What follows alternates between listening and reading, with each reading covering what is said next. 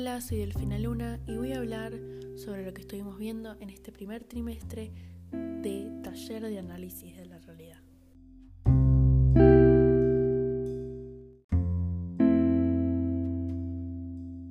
Durante este primer periodo intentamos encontrar respuestas a ciertas preguntas existenciales que todas las personas y sobre todo los pensadores se han hecho a lo largo de la historia. Lo que vemos, ¿es real? ¿La realidad es una para todos o varía para cada persona? ¿Cambia la forma en la que cada uno lo percibe? Si lo que percibimos de nuestro contexto varía de acuerdo a la persona que lo vivencia, ¿cómo podemos arribar a un conocimiento científico u objetivo? Para responder estas preguntas vimos que Vincent Marqués establece la diferencia entre lo natural y lo social.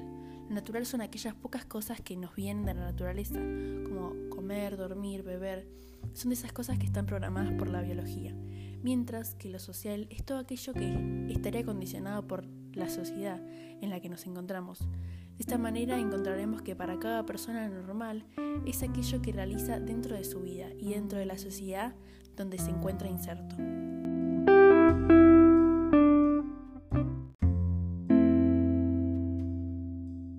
Los seres humanos nacen vacíos de conceptos. El proceso de aprendizaje de las normas, valores y costumbres de una sociedad se denomina sociabilización.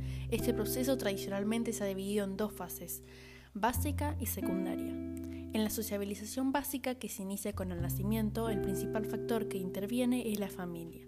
Generalmente se adquiere en forma práctica.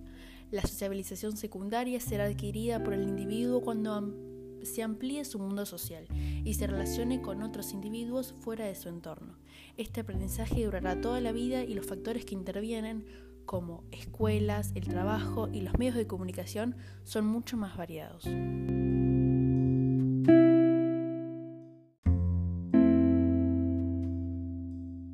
Entonces, ¿qué es lo real? Son las condiciones sociales las que determinan lo normal, lo real y por lo tanto la realidad puede ser múltiple. La realidad es una construcción propia de cada sujeto dependiendo de todos estos factores de nuestro entorno a los que estamos habituados. Para poder entender mejor todo esto pudimos acceder a algunos videos con los que pudimos aclarar estas ideas. Un ejemplo muy claro fue el video que realiza una prueba sobre racismo con niños. Estos niños no nacen con los preconceptos de raza, color, bueno, malo, lindo, feo.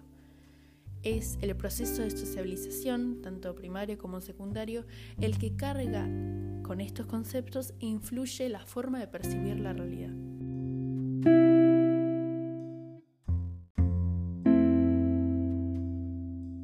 Estos conceptos más claros intentamos dar respuesta a la siguiente pregunta. Si todos percibimos la realidad de distintas formas, ¿cómo podemos conocer o aprender en forma objetiva? El hombre ha buscado el conocimiento desde siempre, desde las ideas platónicas hasta el constructivismo y evolucionismo. Se trata de un proceso evolutivo y paulatino desarrollado para aprender su contexto y por lo tanto no se puede pensar un conocimiento desligado de la sociedad específica en la que se desarrolla. Este nunca se producirá en abstracto. Según su forma podemos clasificarlo en empírico, si nos basamos en nuestros sentidos y experiencias, o racional, si procede de la razón. Según el modo en el que es adquirido, podemos clasificarlo en vulgar, obtenido por la experiencia de sus sentidos, relacionado con la sociedad antigua o los inicios de Grecia, filosófico, cuestiona cada cosa aprendida, busca entender su entorno, desarrollada en la sociedad griega, científico. Mediante la investigación busca explicar cada cosa y determinar leyes que gobiernan su mundo. Lo relacionamos con la sociedad actual.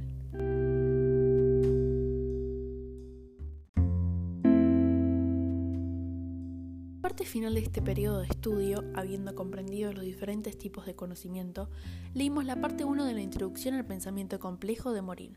El autor plantea que estamos ante una inteligencia ciega, el conocimiento científico, según Morin, opera mediante la selección de datos, el rechazo de los no significativos y jerarquiza lo principal, lo que él llama paradigma de la simplificación. Este paradigma llevó a la ignorancia ciega y que impide con su visión mutilante conseguir la complejidad antroposocial.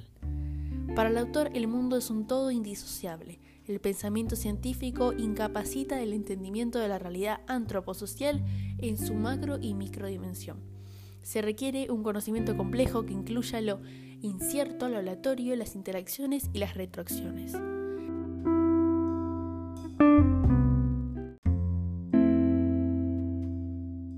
El conocimiento complejo deberá atender el conjunto de eventos como así también el investigador y su entorno.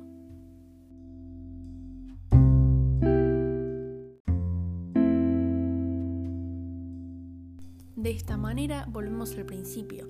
El hombre es tal en cuanto a su relación con el entorno, con lo social, y por lo tanto, cualquier forma de conocimiento que se adopte no puede dejar de tener en cuenta esta realidad. Como dice Morín, la vida es un fenómeno de auto-eco-organización extraordinariamente complejo. Complejidad que es el conjunto de eventos, acciones, interacciones y retroacciones que construyen nuestro mundo.